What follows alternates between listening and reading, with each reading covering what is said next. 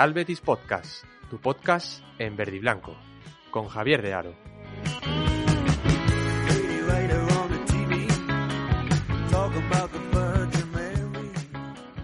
Muy buenas, ¿qué tal? Bienvenidos a Real Betis Podcast, bienvenidos a un nuevo programa en el que, sorpresa, también vamos a comentar otra derrota, así es, pero esta vez con el aliciente de que ha habido cambios con respecto a los anteriores podcasts y es que Ruby ha sido destituido y hablaremos por supuesto de la destitución, del nuevo cargo que ocupa Alexis Trujillo en el club, que en este caso es el entrenador y hablaremos de bastantes cosas, debatiremos y por ello, al hablar en plural, significa que no estoy solo, estoy acompañado del retorno más esperado después de la pandemia, después de esta vuelta a la liga, y que no ha sido el Betis, es Paco, ¿qué tal?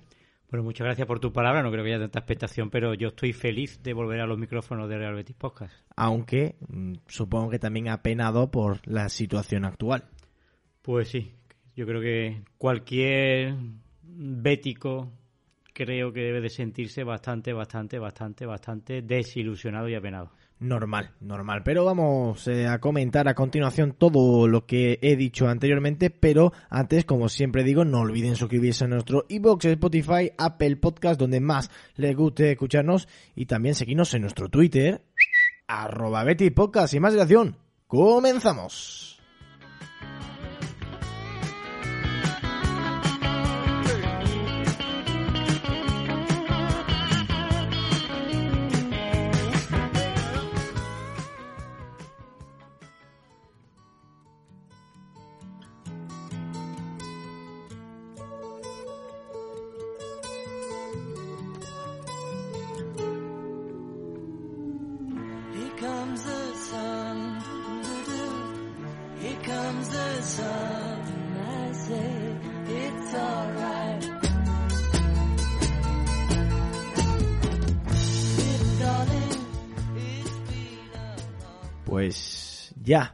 Estamos comentando lo que se viene encima en este podcast, que no es poco y prácticamente, mm, hombre, hay mucho que hablar, hay mucho no, bastante, bastante que hablar y comentar en el programa de hoy y es por ello por lo que eh, pase lo que pase, como siempre lo somos, pero hoy más que nunca somos absolutamente sinceros, apoyamos eh, lo que sea, eh, criticamos lo que sea, y es que está claro que la destitución de Rubí tenía que hacerse. Se ha hecho tarde, se ha hecho mal, tal y como está eh, haciendo la directiva esta temporada, poco ha hecho bien, por no decir nada.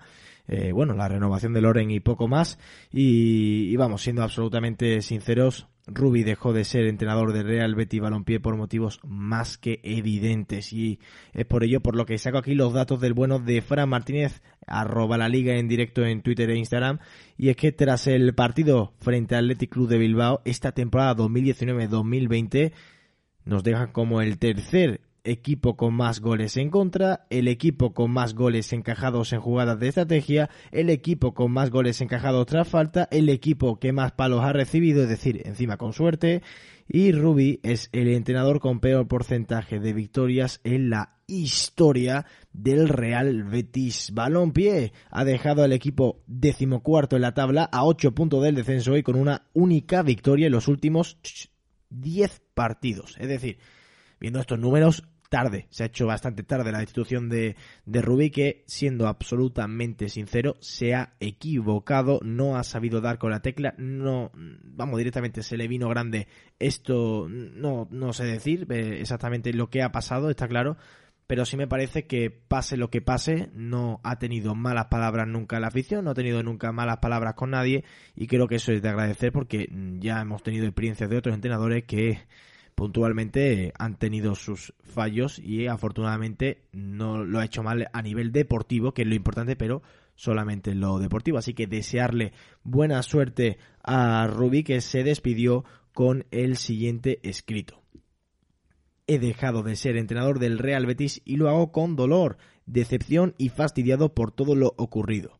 Me despido tras la decisión del Consejo, con esta explicación para todos los béticos, aclarando que, aunque me hubiese gustado hacerlo en la misma sala de prensa donde fui presentado, las circunstancias sociales actuales no nos permiten mantener un cálido contacto por la situación que estamos atravesando todavía, la de la pandemia, la del COVID-19, y después deseaba, eh, por supuesto, eh, daba el pésame a todos los fallecidos por el COVID, etc. Y eh, en largo y tendido también eh, daba las gracias al club por la apuesta, eh, que se iba, que se ha ido frustrado, en fin, eh, más eh, cosas que vienen en la carta, en el escrito de Ruby, que tampoco vamos a ponernos aquí a leer, son cerca de casi dos, dos páginas y tampoco vamos a estar todo el podcast sobre esto, pero eh, se ha despedido al menos por la puerta no trasera, sino delantera y, y creo que, que ha hecho lo que ha podido. Me parece a mí, no ha sabido, ha tenido problemas, me parece a mí que de carácter, de liderazgo y, y no ha sabido enchufar a la plantilla. Y es que esa intensidad que se requería,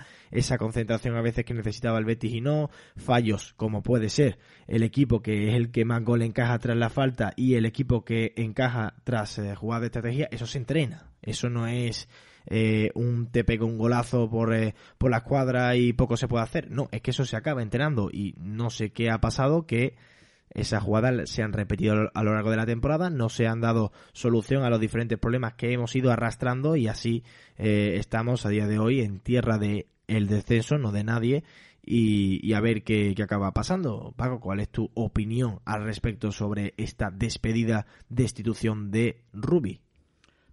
Es verdad que Rubi ha estado en la cuerda floja en tres ocasiones, que recuerde. Y lo ha salvado por resultados muy puntuales que han servido para, para salvar un poquito la cabeza. ¿eh? Entonces, la verdad es que ya se, ha hecho ya insostenible, como tú comentabas antes, de 10 jornadas, un- una única victoria. Eso no lo puede resistir ningún orden. Y la vida además contra el Madrid. O sea, es, absolutamente, eh, vamos, es bastante gracioso que perdamos contra otros equipos, que hagamos partidos bastante nefastos contra equipos que presuntamente no deberían de acarrearnos muchísimos problemas. Está claro que la liga es la que es y no hay partidos fáciles, pero desde luego hay partidos que tienen que ganarse sí o sí si tienes unos objetivos y desde luego el, el Betis de Rubi no lo ha hecho. Y es por ello por lo que sobre su salida, que te- quiero terminar ya con el tema de Rubi, eh, se anunció cerca de las 2 de la mañana, de madrugada, eh, no sé, todo así rap. Me parece a mí que en el club se hacen cosas mal, se hacen cosas mal y eso de tener que despedir a un entrenador a las 2 de la mañana, ¿por qué no te esperas a la mañana siguiente? ¿Por qué no lo hablas? Es decir, me parece que hay formas y formas de hacer las cosas y que no se han hecho bien. Y, y desde luego, hombre, despedir a un entrenador a las 2 de la mañana es verdad que era urgente, por supuesto, pero, pero hombre, tanto como a las 2 de la mañana, no, no sé, bueno, eh, es lo que es lo que hay. Entonces, esto de Ruby trae consecuencias directas, que es que necesitamos un nuevo entrenador y es que Alexis vuelve a cargar con el muerto. Ya lo hizo la temporada 16-17, si no recuerdo mal. Y hombre, siendo sinceros, no tenemos a lo mejor la el mejor cuerpo técnico de para nivel Europa Champion. Presumiblemente, oye, puede pasar cualquier cosa, no sabemos qué va a pasar con este cuerpo técnico. Es temporal, al parecer, y hombre, mm, a ver qué, qué pasa. No sé si, si no ganaremos todo, no lo sé, pero al menos Betis hay. Y es que la, está formado el cuerpo técnico de Alexis Trujillo por Juan Merino como segundo entrenador. Juan Merino, lo recordamos, de la casa, bético como él solo. Marcos Álvarez, viejo conocido por supuesto, que sí, sí, siempre ha estado en este, en este club y ese era el preparador físico que ya estaba la, eh, ya estaba la entidad desde hace varios años. De hecho, fue el que se sentó en el Sánchez Pizjuán cuando ganamos 5 por 5 goles al Sevilla, no, no se nos olvida. Tony Doblas, el bueno de Tony Dobla, que aquí lo, lo entrevistamos hace ya un añito aproximadamente, bueno, más de un, más de un año, y que decía que siempre buscaba más, que el Betis siempre ha sido su vida, pues me alegro, me alegro porque, por este nombramiento, que sea el entrenador de porteros y ojalá le vaya estupendamente bien. Y por último, Tino Luis Cabrera como técnico asistente, que ya es también conocido dentro de la Secretaría eh, Técnica, ya que ha estado siempre muy cercano a Alexis y ha decidido por Tino Luis Cabrera como técnico asistente. Este es el cuerpo técnico de aquí a final de temporada, al menos eh, 100% lo va a ser. Y eh, no se va a pedir un juego delicatese, no se va a pedir que juguemos eh, como el mejor de la liga, por supuesto, se va a pedir resultados, que es lo que nos hace falta para olvidarnos ya de esa parte baja de la clasificación. ¿Cómo ves tú este cuerpo técnico y nombramiento? Hombre, como tiene pinta efectivamente de un cuerpo técnico de transición, ¿no? Son hombres de la casa, hombres conocedores del fútbol, verde y blanco, o sea, un cuerpo técnico que siente los colores, que yo creo que también eso es importante. Pero obviamente parece un, un cuerpo técnico de transición, ¿no? Esperando que llegue un entrenador con las expectativas que todos tenemos de, de conseguir, bueno, pues resultados mucho mejores de lo que hasta ahora hemos obtenido, ¿no?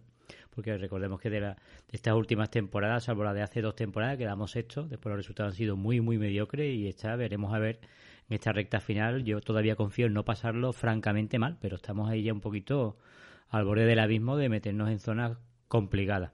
Bastante. sí, sí. También es verdad que el, el riesgo que veo que se puedan quemar, porque buenos, gente buena como Alexis, ¿no? que puede desarrollar un papel, Merino, que también ha sufrido mucho dentro de la entidad, en el sentido de que también ha tenido que ponerse en el banquillo en alguna que otra ocasión. Y, hombre, sí es verdad que yo espero que tengan suerte y que no se quemen, porque creo que también son valores que, que, que, tienen de permanecer, porque son realmente gente de la casa y que creo que hay que cuidar. Con mejor o peor eh, competencia, ¿no? Pero su actitud siempre han sido muy, muy, muy, muy positiva. Y sí me da un poco de miedo eso, ¿no? Porque me daría pena que un hombre como Alexis o Merino de la casa se quemen en esta recta final por resultados adversos, ¿no? Lo que yo veo también de, de, este, de este cuerpo técnico.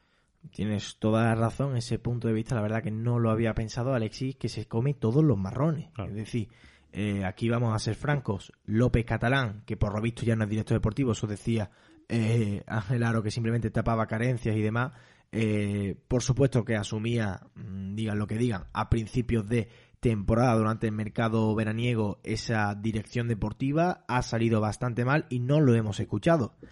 Eh, hemos escuchado a siempre el bueno de Alexis Trujillo defender, criticar cuando había que hacerlo eh, al, al club y a Aro que también, las cosas como son, eh, da sus ruedas de prensa, sale muchas veces en, en diferentes declaraciones, pero está claro que Alexis siempre es como la pipa que, como es lógico, se puede acabar quemando. Como tú bien has dicho, ojalá que esto no pase, creo que son... eh, personas eh, las que forman ahora ese cuerpo técnico que tienen que estar en el Real Betis Balompié, que se sepa de qué está hecho el Betis, de qué debe de estar hecho, de qué debe de seguir hecho y de los valores y de la intensidad que se necesita y creo que lo pueden aportar. Vamos a seguir hablando sobre el tema de la culpabilidad de lo que está pasando, pero mm, puedo decir yo mi punto de vista, que lo he comentado, Paco también, pero vamos a escuchar al presente actual entrenador del Real Betis Balompié que decía esto en la rueda de prensa de su presentación. El otro día, cuando llegamos después de, del partido que fuimos a disputar a, a Bilbao, a San Mamés, eh, tuvimos una reunión eh, del Consejo eh, por la de- delicada situación del equipo. Y en esa reunión que tuvimos, pues el Consejo y el área deportiva tomó la decisión de la destitución del cuerpo técnico. Evidentemente, cuando sucede un tipo de situación así, es porque el plano deportivo no está funcionando como, como el club creía conveniente de que funcionara y como tenía pensado que funcionara desde el inicio del campeonato. Eh, es evidente que cuando se toma esa decisión, siempre es una, una decisión triste, es una decisión difícil y evidentemente no es una, seríamos unos ilusos si lo pensáramos, es una decisión que, que siempre se suele romper la cuerda por el lado más débil en este caso, pero evidentemente no es una decisión que se toma porque el cuerpo técnico solo tenga la culpa de, lo que está sucediendo, sino todos somos conscientes de que la culpa de lo que está sucediendo es, es culpa de todos, ¿no? Los, los que eh, formamos y estructuramos el área deportiva. A partir de ahí, el domingo, pues me hice cargo de- del equipo. En el consejo se tomó eh, la opinión, eh, se propusieron dos propuestas, una de, actuar con un, con un cuerpo técnico externo, otro con un cuerpo técnico interino, y debido a la situación de la, de la cercanía de los partidos, pues decidimos por la, por la del cuerpo técnico interino, porque evidentemente el conocimiento de los jugadores y de la plantilla iba a ser mucho más alto. Esto es así, eh, la coherencia. Está claro que había que optar por, eh, por algo temporal eh, y Alexis y, y el, su cuerpo técnico conocen a los jugadores, conocen el club, conocen la casa y era muy precipitado haber querido contratar eh, un entrenador ya para la siguiente, para lo que queda de de temporada y la siguiente, así que con pausa y tranquilidad se irán barajando nombres, saldrán muchos a la palestras, unos más eh, realistas, otros menos, eh, se irá viendo, se irá viendo lo que acaba pasando, pero lo que es una, una realidad es que a día de hoy hay que apoyar al máximo a, a este cuerpo técnico y, y que deben mínimo de, de dejarnos de problemas con el descenso y dejar de coquetear que al final el que acaba jugando con fuego ya sabemos que se acaba quemando. Pero no solamente habló Alexis Trujillo sobre la situación y la decisión y la culpabilidad de- y demás, también lo hizo Ángel Aro sobre la situación actual y vamos a, escucharlo porque comenta cosas bastante interesantes y dignas de analizar. Cuando se produce un cese de un entrenador, no es solo un fracaso de- del entrenador, es un fracaso de, de todo el área deportiva, de los propios jugadores que podrían haber hecho más para evitar esta situación y, por supuesto, del club en general. Y, por tanto, quiero que todo el mundo nos seamos responsables de esta decisión de destitución de Rubio. Antes de seguir con la presentación, me gustaría enviar algunos mensajes a los béticos, porque creo que a los béticos hay que hablarle con sinceridad, con transparencia y con claridad. Y por tanto, no hay otro calificativo que el de fracaso. El año, desde un punto de vista deportivo, que es lo que nos ocupa y nos preocupa, está siendo un fracaso. Digo esto porque nos marcamos estar luchando por competiciones europeas, que es lo que nuestro presupuesto eh, indica, y el nivel de jugadores. Cierto es que este presupuesto venía del de, trabajo de un órgano de administración, pero en definitiva partíamos de un presupuesto de unos jugadores que nos hacían merecedores de estar luchando por competiciones europeas a priori.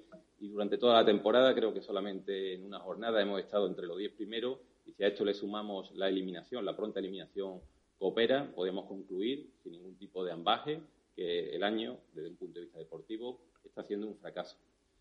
En cuanto a los responsables, sin ir más lejos, los máximos responsables de este fracaso es el órgano de administración de Real Betis Balompié, con su presidente a la cabeza. Y, por tanto, somos nosotros, porque así nos sentimos, los que tenemos la responsabilidad de tomar decisiones para revertir esta situación. Creo que hay cierto consenso entre los béticos en que hay una serie de logros que ha conseguido el Consejo de Administración a nivel institucional, como el tener este presupuesto, un presupuesto impensable hace cuatro años, un nivel de plantilla también impensable, echamos la vista atrás y también tenido en cuenta de dónde partíamos, el hecho de que el Betis esté dirigido por béticos, elegido entre otros béticos, con un apoyo importante. No hay que olvidar que en la última junta prácticamente el 80% apoyó al órgano de administración.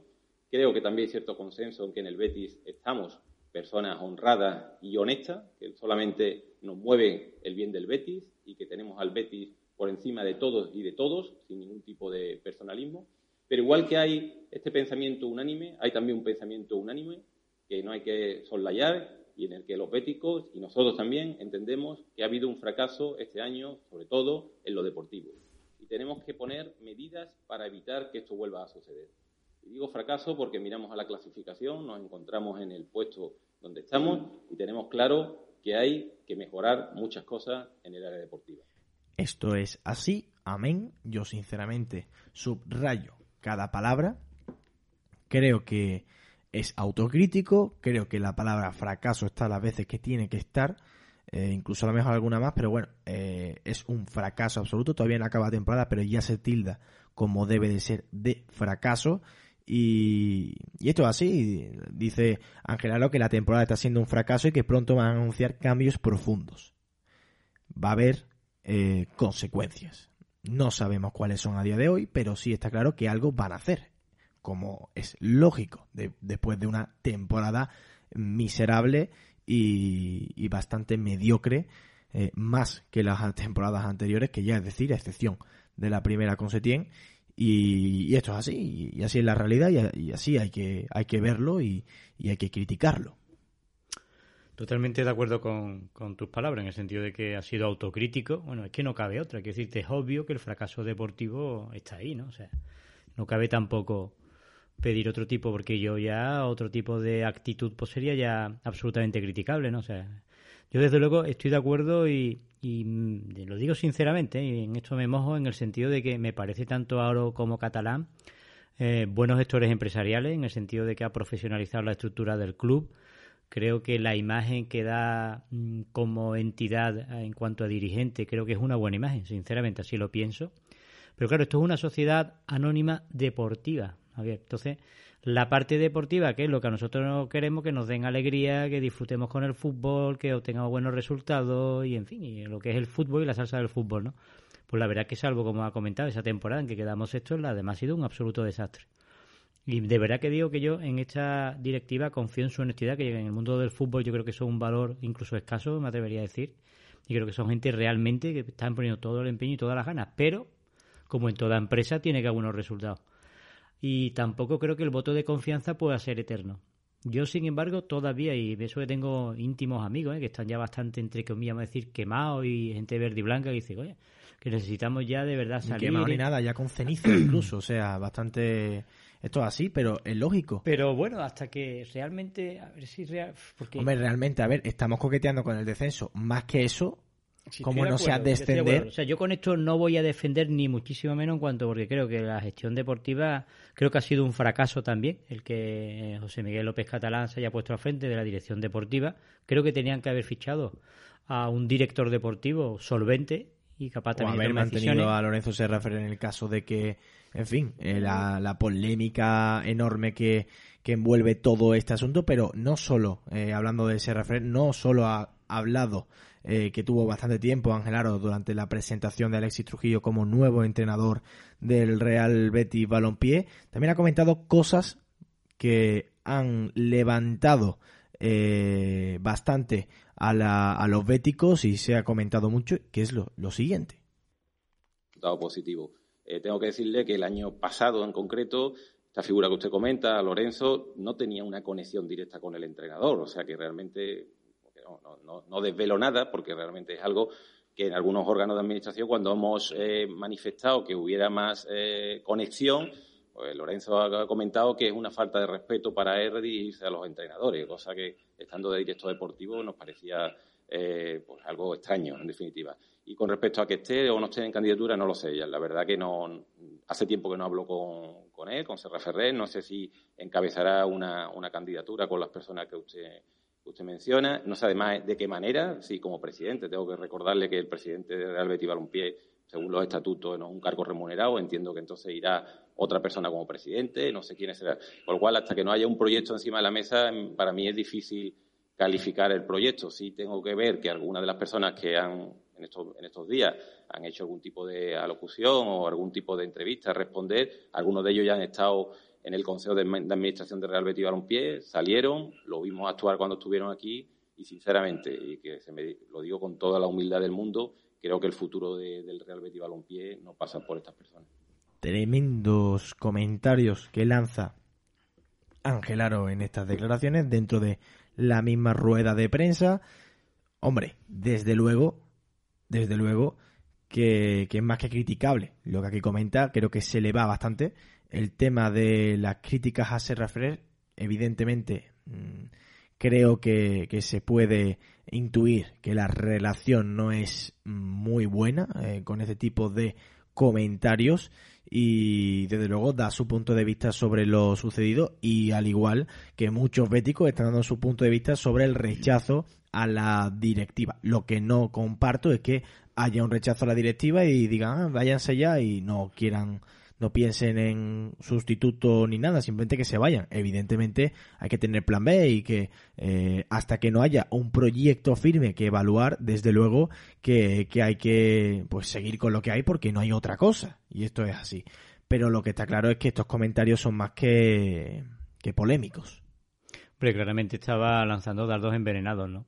Yo creo que el carácter de Serra Ferrer independientemente de que yo creo que tampoco nadie discute que, que deportivamente tiene un gran bagaje y bueno, ha tomado decisiones Vamos, importantes. es, pero que fichajes importantes no dependieron de él, un Los Celso. Sí, sí, o sea que que bueno. pueden o no depender, pero lo que sí está claro es que durante su estancia en el club, el club siempre ha, ha estado en, Pero yo también en pienso, una muy Javier, buena dinámica. Pero y- creo que Serra Ferrer, aunque tiene esa apariencia de, sobre todo, puede hablar con los jugadores que ha entrenado y con la persona de su equipo, es una persona muy, ¿cómo te diría yo? Que quiere centralizarlo todo y de poder compartir poco. Yo creo que en esa razón, en ese, en ese caso el presidente se estaba refiriendo a que efectivamente, vamos a llamar que a veces con ex- excesivo protagonismo, ¿eh? aunque no se le ve una personalidad, pero después era muy duro en el sentido de que además, una vez que tenía la razón era difícil de contrastarla y estaba creando internamente, yo creo que debe ser una persona difícil de trabajar con él. Dicho eso, dicho eso, los resultados deportivos están ahí.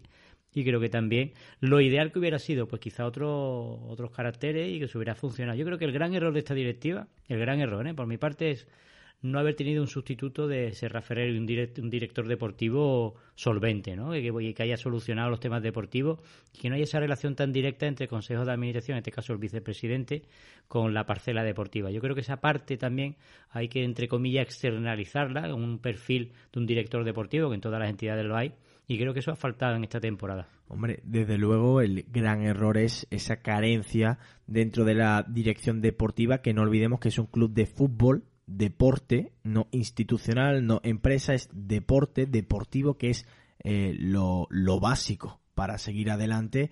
Y lo que me asusta es que a lo mejor el día de mañana, pues estos fichajes que estamos haciendo, estos gastos que estamos teniendo, esa ciudad deportiva, todo eso nos pueda venir grande y, hombre, no marcarnos un Málaga 2.0, desde luego que no, y ojalá que, que solvente todos los problemas que tiene el Málaga, pero no vernos en una situación crítica a nivel económica y ya, por supuesto, a nivel deportiva ni de cuento. Javier, no creo que pase eso. O sea, realmente Entonces- no, no lo veo. O sea, yo no veo un riesgo económico en la entidad. Yo creo que está absolutamente de, saneada. de momento. Yo el riesgo que veo, que es lo que realmente duele, porque aquí vamos a ver, que, que tengamos como si tenemos mucha pérdida, pero sabemos muchas pérdidas económicas, pero si después eh, tenemos una posición maravillosa, pues ya vendrán los ingresos, y si, tenéis, si estamos en Europa, ya vendrán los ingresos, y lo importante, bueno, pues yo la verdad, yo le voy a dar siempre prioridad a la parte deportiva, sin desdeñar que desde luego la parte económica es fundamental. Los equipos que van bien son los que están saneados, los que hacen buenos fichajes, los que saben comprar barato y vender caro, y en fin, y, y apostar por la cantera. Desde- Todo, sí, todo esto, todas estas situaciones se están produciendo en el Betis. ¿El problema cuál está? Que realmente no se acierta. Además,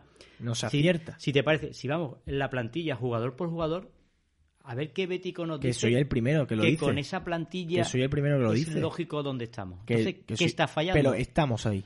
Pero estamos ahí. Bueno, ¿Qué es lo pues importante? esa dirección deportiva, ese entrenador con carácter, que yo, mira, Rubio me un tío técnico y muy buena persona, pero quizás demasiado buena persona. Yo creo que a Rubio le ha faltado carácter. Lo he comentado, carácter, liderazgo, saber enchufar a los jugadores, sí. Porque sí. se ve eso. lo- Yo el otro día se me caían los palos del sombrado cuando veía a los jugadores eh, estaban en, en las gradas y lo que estaban mirando el móvil en vez de mirando el partido. Lo que estaban. Sí. Entonces, es verdad que... como esa- Vale, vale. Le- eh, quiero también comentar esto que nos habló y es que William Cabello ha estado a punto de ser padre, ya lo ha sido y estaba y es posible que pudiera estar viendo eso. Que sí, que desde luego que, que hay que estar a lo que... Vamos, que hay que estar en lo que hay que estar. Pero que este año además, yo yo tengo yo tengo un esquema, un resumen muy claro. O sea, no, no hemos tenido delantera. Lo de Borja Iglesias ha sido un fiasco brutal. Hmm. La relación, en lo que va a costar Borja Iglesias. Y mira que se le ha dado minuto a Borja Iglesias. No ha solucionado nada. Loren tampoco ha tenido algún partido bueno, ¿eh? goles importantes, pero tampoco ha sido ni mucho menos un sustituto. O sea, no, tenemos realmente un killer ahí adelante, que sea el que te resuelva los partidos, que te está entre 14 y 16 goles, y eso es lo que te da puntos. El centro del campo, hemos echado mucho menos William Carballo, es que no ha habido un eje central claro para organizar juegos. Y la defensa hemos hecho, ¿cuántos cambios hemos hecho de defensa? Nunca sabíamos quién iba a salir Sí, de sí, defensa. sí, sí, totalmente. Vale. Entonces, claro, cuando está. Si, Y si el portero, y por supuesto el es que- portero. Es que, es que es la piedra angular de cualquier equipo. O sea, si es que está fallando la delantera, no hay una organización de juego, que yo creo que eso se ha echado mucho menos a William Carvalho. Y detrás, tampoco hay una defensa, que hay algunos partidos, una endeble de defensa espectacular, con unos fallos de concentración o de lo que fuera, pero que se han rematado sin ir más lejos, el último cuando remató solo. Quiero decirte que al final, si tenemos este problema, ¿y eso quién lo resuelve? ¿Un entrenador? ¿Un director deportivo? ¿Quién resuelve eso? Que sí, que sí, que yo estoy absolutamente de acuerdo. Eh, lo estuve comentando fuera de, de micrófonos también con compañeros, amigos y, demás béticos. y es que me parece que ambición hay, y yo me equivocaba a la hora de expresarme, decía que no hay ambición en el club, creo que ambición hay, pero no se sabe extrapolar a la plantilla y no se sabe enchufar y llevar con actitud una plantilla que se lo quiera creer. ¿Y quién tiene que meter ese veneno? La y- directiva, el director deportivo, el entrenador, todos, todo. todas ¿no? las partes tienen que ¿no? sumar, sí, pero Porque, si desde supuesto- luego de arriba no, no está sumando de- y abajo tampoco, a lo mejor ya pueden estar hombres del club como Alexi, vale, pero no es suficiente, no es suficiente. Y a la vista está que eh, hemos visto al Betis arrastrarse por muchísimos campos. Desde luego no se me olvida el partido contra el Villarreal en el que perdimos por cinco goles, que yo lo estaba viendo y se me estaba cayendo la cara de vergüenza. Y no te estoy hablando de hace dos partidos, te hablo de hace ya bastante tiempo. La única vez que he disfrutado yo de un Betis que me hubiese gustado que hubiese continuado es contra Atleti de Bilbao, contra el Madrid no lo hicimos mal tampoco, contra la Real Sociedad tampoco jugamos del todo mal. Eh, partido que dices tú, mira, yo el partido contra Atleti de Bilbao se me fue otro otra concepción Pero sobre si el hemos jugado bien con el Madrid sin lejos, con estos jugadores, o la Real Sociedad, hemos hecho un partido. Claro, decir, entonces, eso, ahí que está haya mimbre. Ahora, ¿por qué no hay una continuidad? ¿Por qué de pronto eh, se le gana al Real Madrid y de pronto pegamos una petarda Pero eso espectacular? ha sido de siempre. Bueno, no, pues- no descubrimos bueno, pues esa- aquí América. Pero esa continuidad, esa continuidad es la que se echa en falta y lo que te da punto y lo que hace estar arriba de la tabla, es la continuidad. Exactamente, pero claro, el caso es que no se está dando a lo largo de estos años. No ha habido una continuidad de... Y es verdad que entramos en Europa hace dos, tres temporadas, vale, pero porque a Loren se le vino... Sí, sí, Oye, sí, Loren me enchufó eh, seis, siete goles en partidos clave y nos acabamos, pero no por mérito propio tampoco, que nos metimos por los pelos. No he tenido yo una temporada de decir, mira, hemos estado mucho tiempo arriba, no, y no la he visto. No la he vivido. No, si la decía. No la he vivido. ¿Qué pasa? Cuando decía, hemos estado solo entre los 10 primeros una única jornada. O sea, es que es un, un fracaso, Eh, Entonces, un fiasco. No, no, fracaso absoluto gordo. Entonces, claro que hay que hacer cambios. Estamos a la espera de ver qué acaba pasando aquí a final de temporada. Pero, pero también te digo yo, eh, lo que te decía, pues no podemos dar un voto de confianza eterno.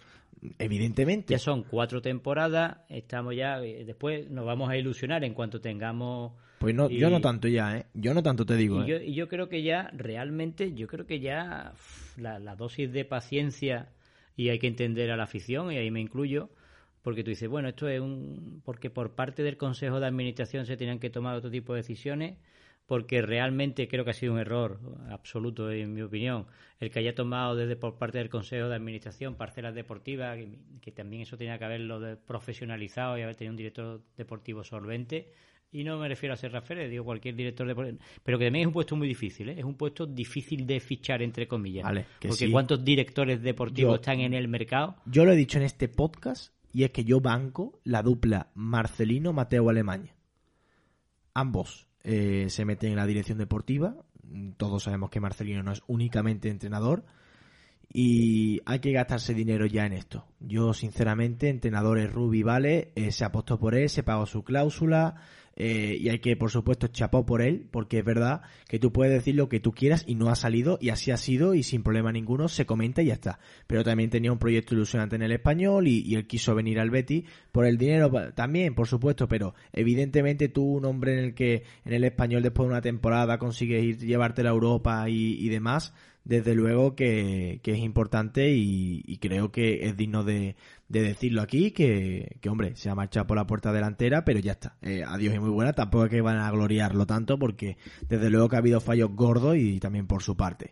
Lo que sí que está claro es, veremos a ver qué acaba pasando en los próximos partidos. Estoy deseando ya por fin, después de tantísimo tiempo, ver qué once se saca, qué alternativa se tiene y ver qué acaba pasando. Desde luego eh, hay una novedad en el club, hay algo que, que desde luego hay gente de la casa, está Merino y yo sinceramente quiero ver a un equipo que en una contra se te acabe replegando y estén todos corriendo para atrás. Y eso no lo veo yo desde hace muchísimo tiempo en el Betis.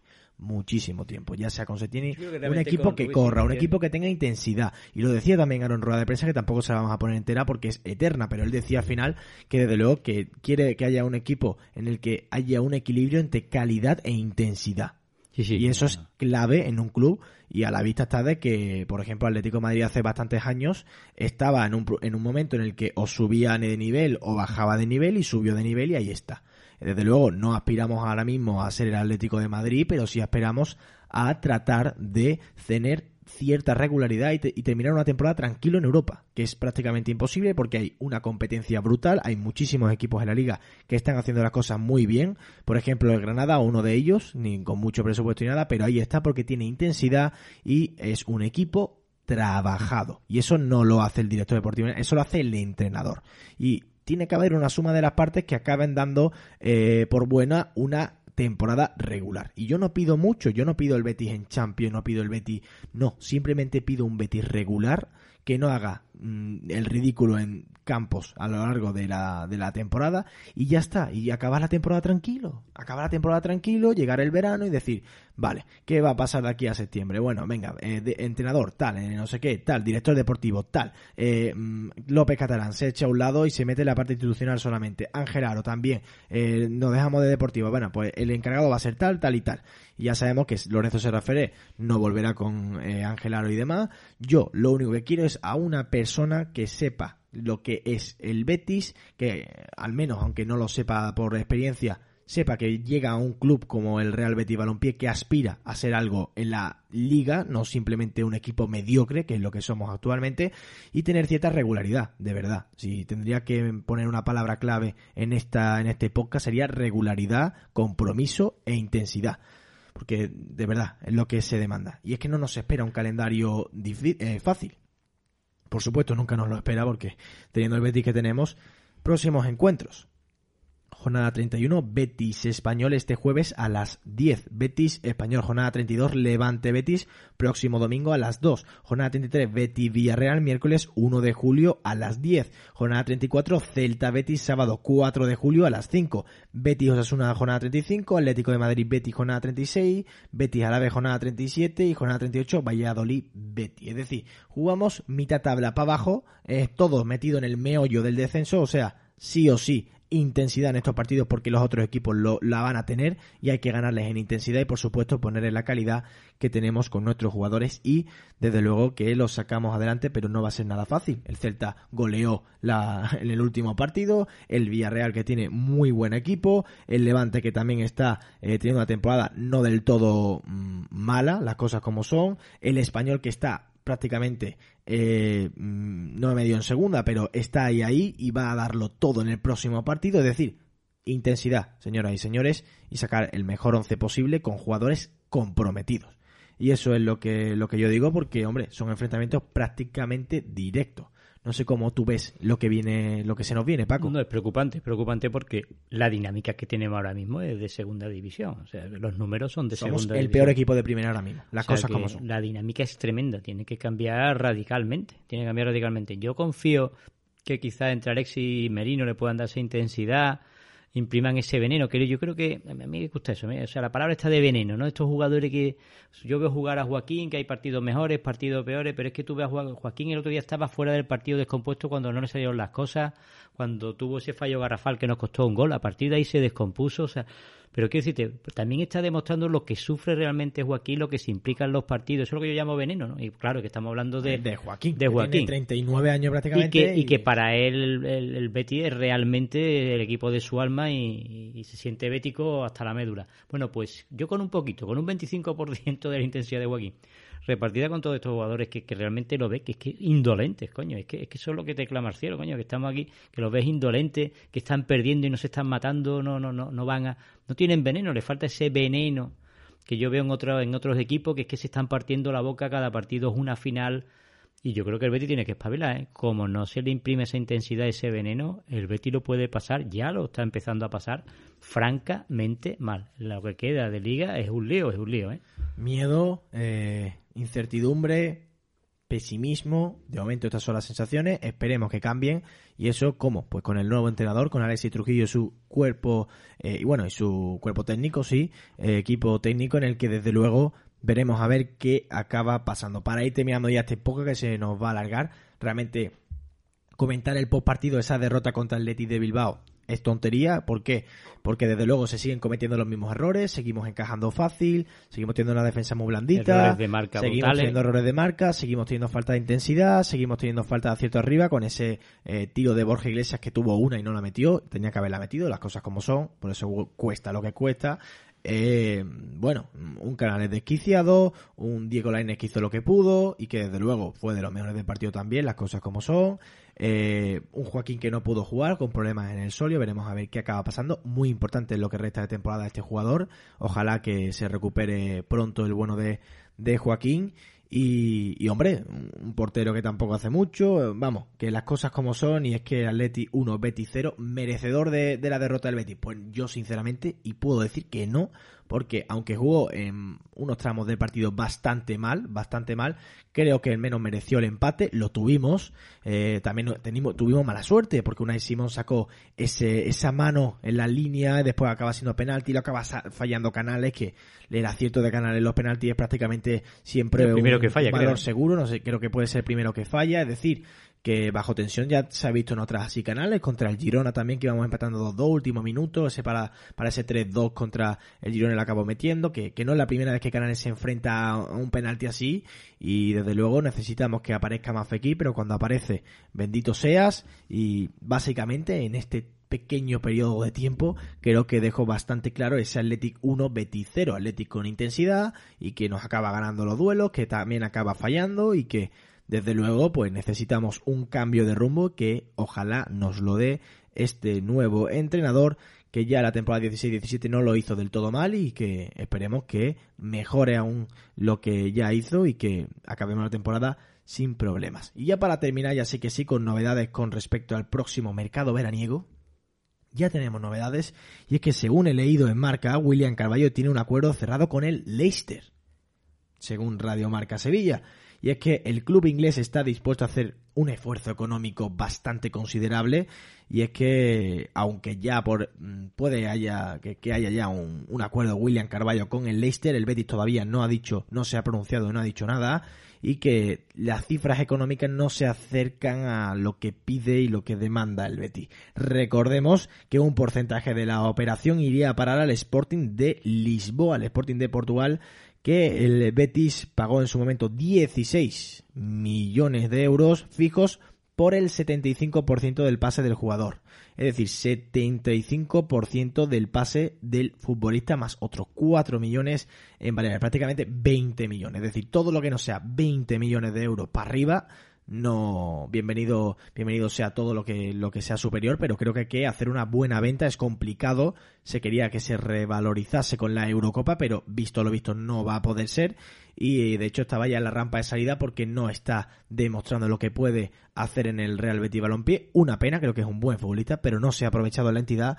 Y hombre, pues si se puede vender, perfecto. Recordemos por último también que su cláusula de rescisión es de 120 millones. ¿Quién va a pagar 120 millones por William Carballo? Si alguien lo sabe, que me lo diga. Desde luego no lo va a hacer así el Leicester, pero sí que podría abonar una importante eh, cantidad económica que podría aliviar bastante las cuentas del club. A ver qué acaba pasando.